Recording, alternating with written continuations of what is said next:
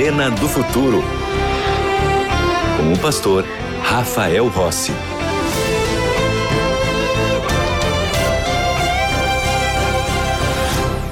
Já estamos de volta com o programa Arena do Futuro aqui na tela da TV Novo Tempo. Como você sabe, é imprescindível que você estude a palavra de Deus, continue entendendo a palavra de Deus, porque é ela que é a revelação que o Senhor deixou para nós nos nossos dias. Aqui na Novo Tempo, nós temos a melhor e maior escola bíblica do mundo e você pode ser parte dela. E por que é importante um guia de estudo bíblico? Por que é importante é, ter um material que te ajude a entender a Bíblia?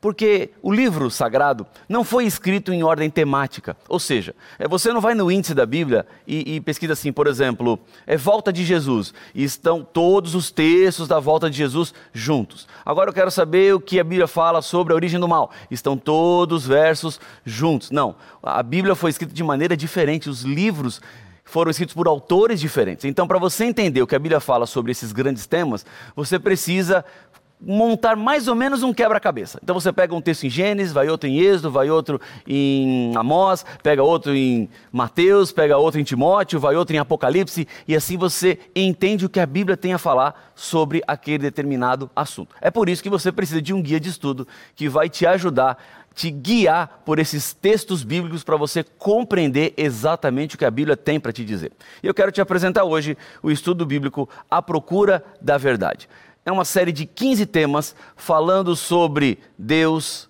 a volta de Jesus, o mal, o plano da salvação, onde estão os mortos. Estes estudos aqui são ó, espetaculares. E o que você tem que fazer para receber esses estudos aqui na sua casa?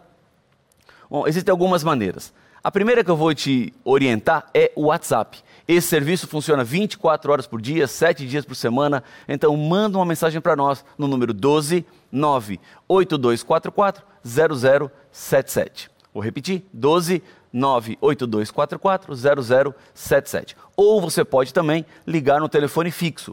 Esse aqui funciona no horário comercial de segunda a sexta-feira. O telefone é 12 21 27 31 21 ou também você pode ir diretamente no nosso site biblia.com.br e lá vai fazer um pequeno registro, vai se matricular na escola bíblica e você vai receber esse estudo bíblico aqui gratuitamente. Ó, vou repetir, gratuitamente aí na sua casa, tá bom? Vamos ao tema de hoje? Tá com a Bíblia aí já? Eu tenho a minha Bíblia aqui nas mãos, porque você sabe, tudo começa na palavra. Tudo parte da palavra. Desde que Satanás se rebelou contra Deus, ele iniciou no céu aquilo que nós chamamos de grande conflito. É, todas as coisas começaram a se dividir em dois pontos. É, de um lado, as forças do bem, e do outro lado, as forças do mal. Esta luta está encabeçada o bem por Deus e o seu amor, e as forças do mal estão encabeçadas por Satanás, por Lúcifer, o anjo que se rebelou no céu e angariou um exército de anjos que entraram na conversa dele e começaram esta luta terrível. O que a Bíblia está nos dizendo é que não existe território neutro. Este conflito que se instalou no céu, ele desceu aqui para a terra. E todos nós hoje, quando nascemos no planeta Terra, já entramos no meio dele. Então não há escolha, não há decisão dizer, ah, eu quero estar no conflito ou não quero estar no conflito. Não, você já está no conflito. Nós já vivemos entre essas forças opostas do bem e o mal. O diabo tem feito de tudo para levar as pessoas a adorarem qualquer coisa, menos a Deus. No capítulo 11 de Apocalipse, há o registro de uma profecia que anuncia tentativas demoníacas para acabar com a Bíblia. Quer ver? Vamos à Bíblia? Apocalipse capítulo 11, versículo 3. Vamos ao último livro da Bíblia, Apocalipse 11, versículo 3. Este é o livro que nós mais estudamos aqui no Arena do Futuro. Diz assim: Darei às minhas duas testemunhas que profetizem por mil duzentos e sessenta dias, vestidas de pano de saco.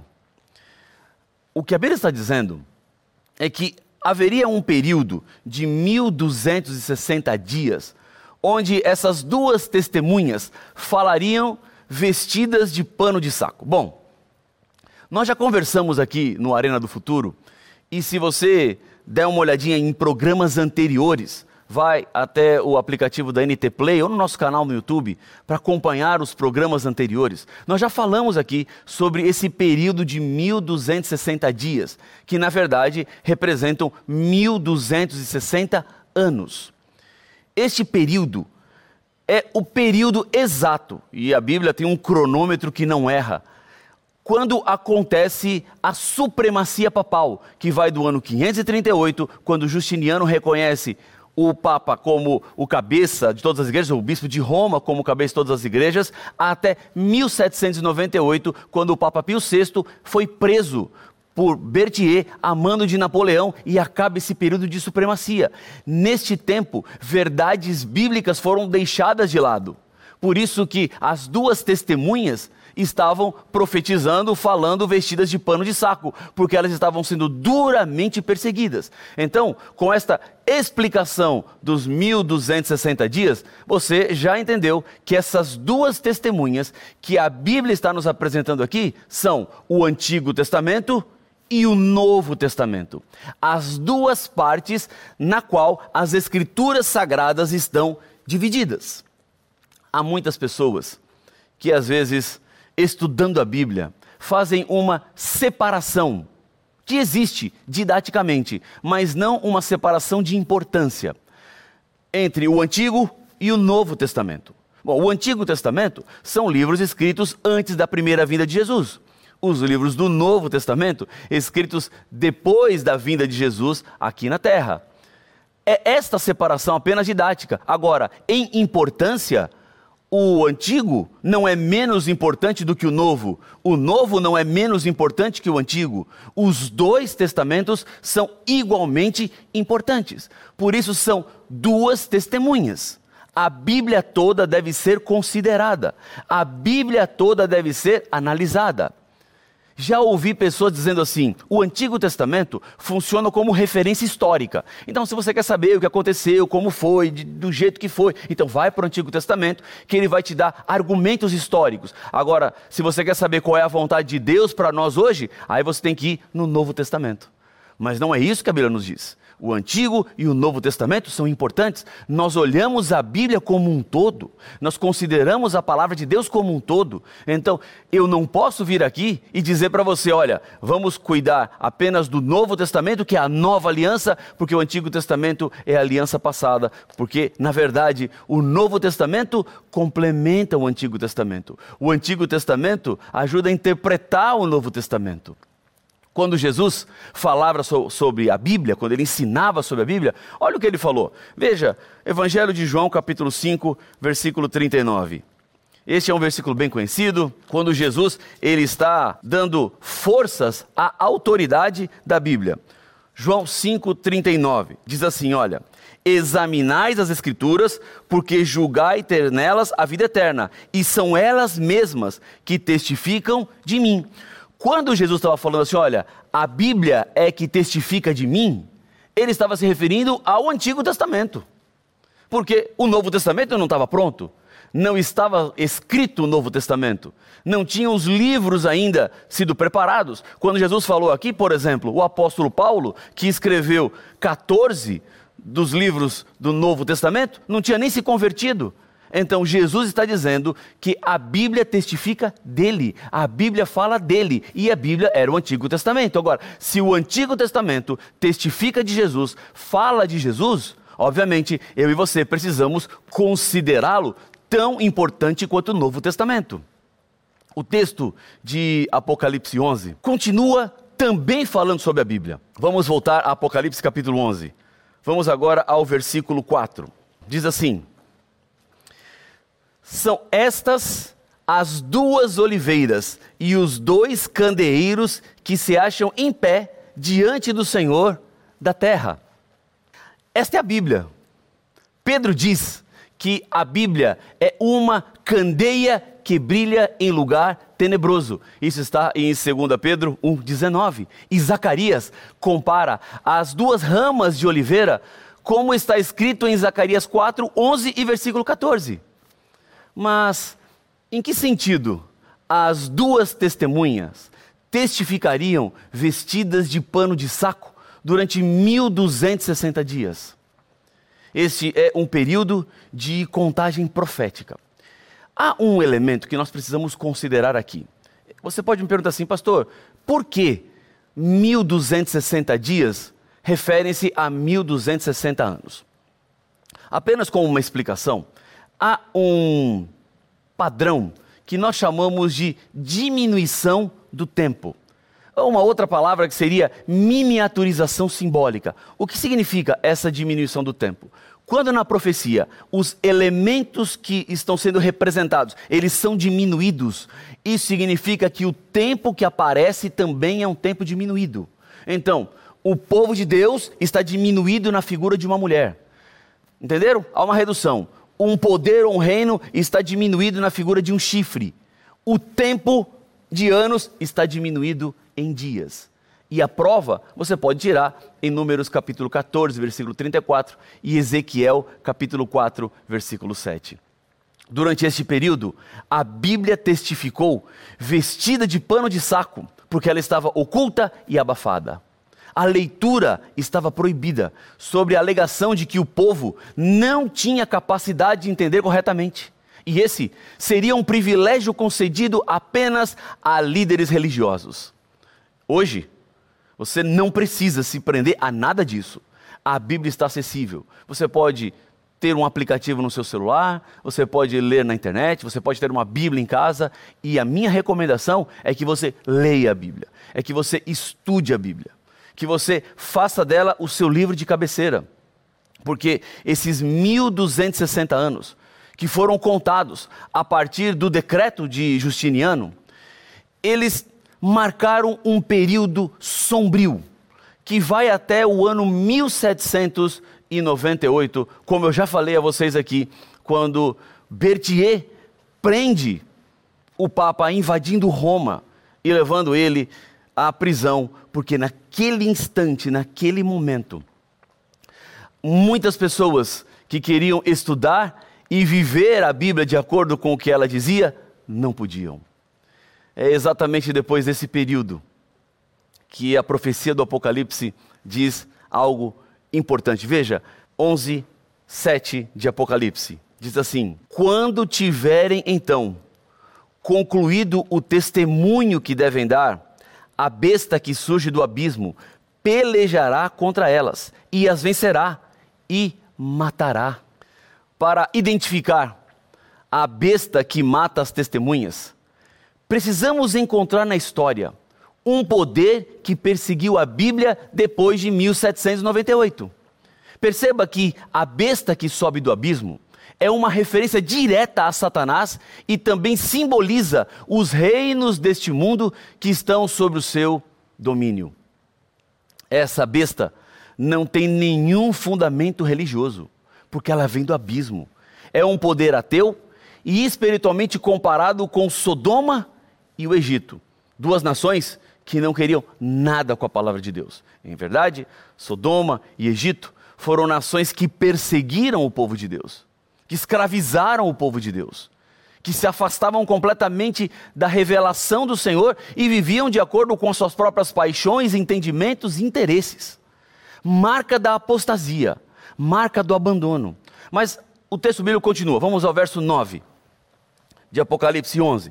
Diz assim: Então muitos dentre os povos, tribos, línguas e nações contemplavam os cadáveres das duas testemunhas por três dias e meio e não permitem que esses cadáveres sejam sepultados. Mas a morte não seria para sempre, porque depois dos três dias e meio, o Apocalipse fala o que aconteceria com as duas testemunhas. Vamos ao versículo 11 e o versículo 12. Diz assim: Mas depois dos três dias e meio, um espírito de vida, vindo da parte de Deus, neles penetrou, e eles se ergueram sobre os pés, e aqueles que os viram sobreveio grande medo. Versículo 12: E as duas testemunhas ouviram grande voz vinda do céu, dizendo-lhes: Subi para aqui. E subiram ao céu numa nuvem, e os seus inimigos as contemplaram. O governo que se levantou para destruir a Bíblia foi a França, no final do século XVIII. Naquele país, houve a proposta de um grupo extremista para abolir a Deus e substituí-lo pela razão. Chegou-se a celebrar uma festa na frente da Catedral de Notre-Dame, com uma atriz figurando a deusa da razão, cujas pessoas deveriam adorá-la. Na França também, 70 mil huguenotes foram assassinados por serem seguidores da Bíblia, na trágica e famosa Noite de São Bartolomeu.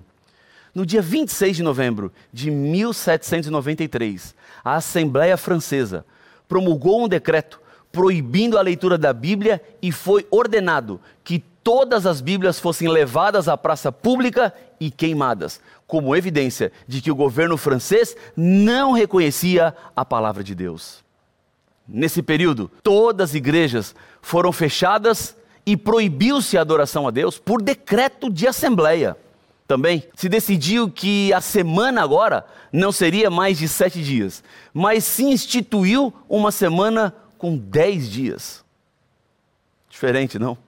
O dia de descanso foi abandonado e, em seu lugar, se consagrava um dia em cada dez para orgias e blasfêmias. Essa intensa perseguição às duas testemunhas ocorreu até o dia 17 de junho de 1797, quando o governo francês anulou o decreto e outra vez se permitiu a prática da religião na França. Sabe quanto tempo durou? Exatamente três anos e meio, o período trágico de perseguição à religião. A profecia falou de três dias e meio, que na verdade, como acabamos de considerar aqui no Arena do Futuro, um dia equivale a um ano, esses três dias e meio são três anos e meio. As profecias bíblicas não falam e não tratam de coincidências, mas elas apresentam, de fato, o que é que vai acontecer no futuro. A profecia bíblica afirma também que o testemunho da Bíblia não só ressuscitaria, mas seria também elevado ao céu. Depois desse período de três anos e meio, em que a Bíblia esteve aparentemente morta, houve um despertar do interesse pelo estudo da palavra de Deus. Em 1804 e 1817 foram organizadas as maiores sociedades bíblicas do mundo, a britânica e a americana, que promoveram e publicaram milhões de Bíblias por todo o mundo. Na época da perseguição, Voltaire havia declarado o seguinte: se foram necessários doze pescadores ignorantes para levar adiante o evangelho de Jesus Cristo, eu mostrarei que basta um francês para destruí-lo. Daqui a 50 anos, ninguém se lembrará de Jesus Cristo. A Bíblia tem sido ao longo da história o livro mais amado e odiado. O livro mais publicado e também o mais perseguido. É hoje o livro mais vendido. Durante 1260 anos, a Bíblia foi perseguida por um poder religioso. E é por isso que nós encontramos no Evangelho, ou melhor, no livro do Apocalipse, que foi escrito pelo mesmo autor do Evangelho de João, no capítulo 17, versículo 6, o seguinte: Apocalipse 17, versículo 6. Está o seguinte: olha o que diz a Bíblia. Então vi a mulher embriagada com o sangue dos santos e com o sangue das testemunhas de Jesus e quando a vi, admirei-me com grande espanto. A revelação divina é muito clara e nos avisa que se não abandonarmos o erro e a rebelião, sofreremos as consequências das pragas e assim estaremos completamente perdidos. Ao sair da Babilônia, os sinceros, aqueles que fazem parte do povo de Deus, devem se unir à verdade. No mesmo capítulo 14 do Apocalipse, nós encontramos Quem são? Aqueles que receberão a eternidade, aqueles que vencerão todo esse sistema do mal que conspira contra a humanidade. Apocalipse capítulo 14, versículo 12, está escrito assim: Aqui está a perseverança dos santos. Eu gosto dessa expressão perseverança, porque na Bíblia nós encontramos que os vencedores são aqueles que permanecem. Jesus disse no Evangelho de Mateus, no capítulo 24, versículo 13: Aquele, porém, que perseverar até o fim, será salvo. A vitória está para aqueles que não desistem, para aqueles que continuam, para aqueles que resistem, para aqueles que insistem. Por isso, aqui está a perseverança dos santos. Aqueles que, diante dos maiores e dos mais complexos desafios do mundo, não se deixarão abalar, se manterão seguindo a palavra de Deus. Ainda que as situações ao redor sejam completamente antagônicas e adversas, o povo de Deus é aquele que marcha sabendo onde quer chegar.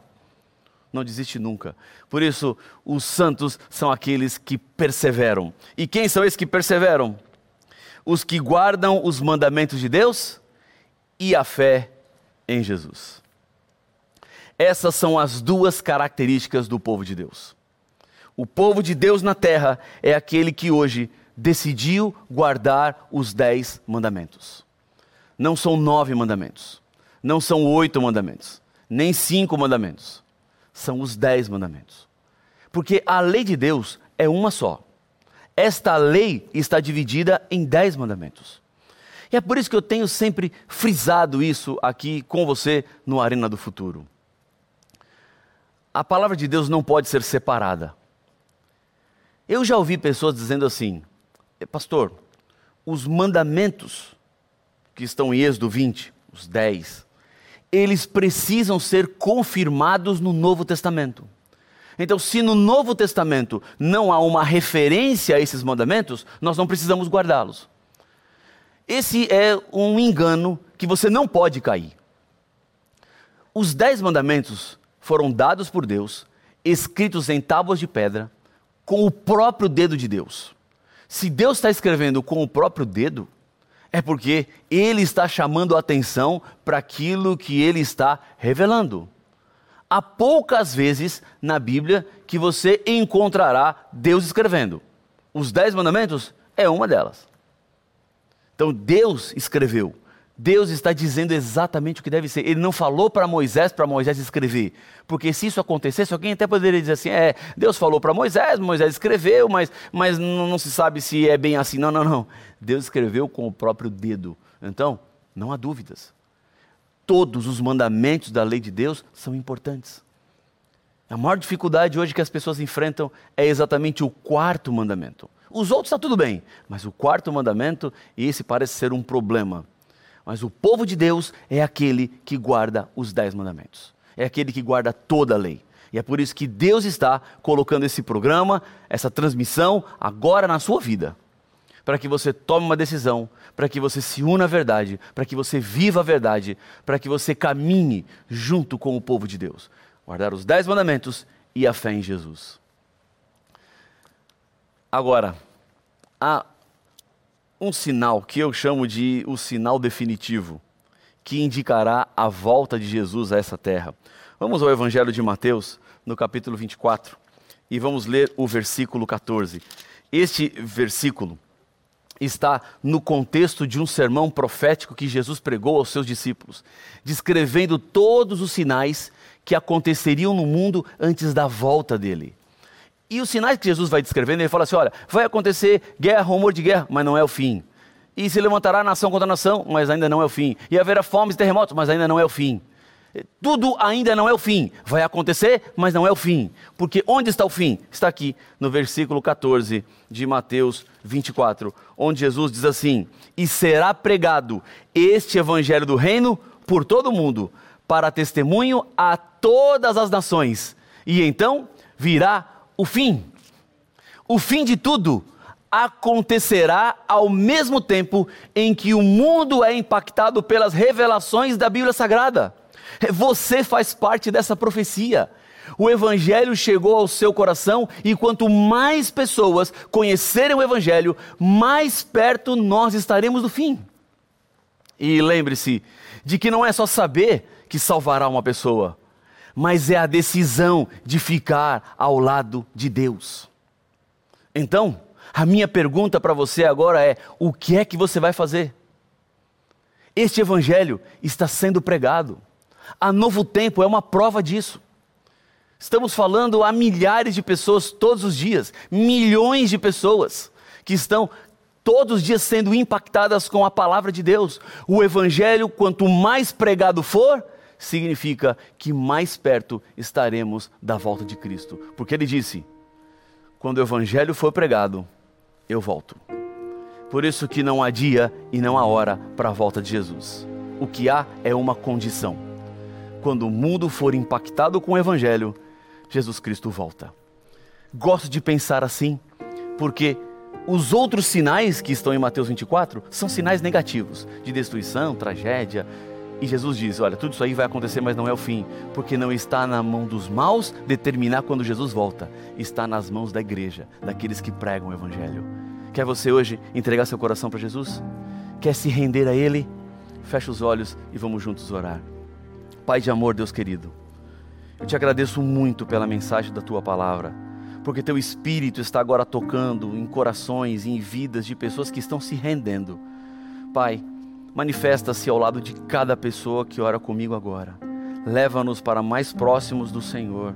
Abre os nossos olhos, ilumina o nosso caminho e nos dá forças para andarmos ao teu lado. São bênçãos que eu lhe peço, lhe agradeço, no nome de Jesus. Amém. Amém. Que Deus te abençoe muito. Parabéns pela sua decisão. Continue firme. Jesus está perto de voltar leia a Bíblia, estude a palavra de Deus e a gente continua aqui juntos na TV Novo Tempo, o canal da Esperança. Até logo.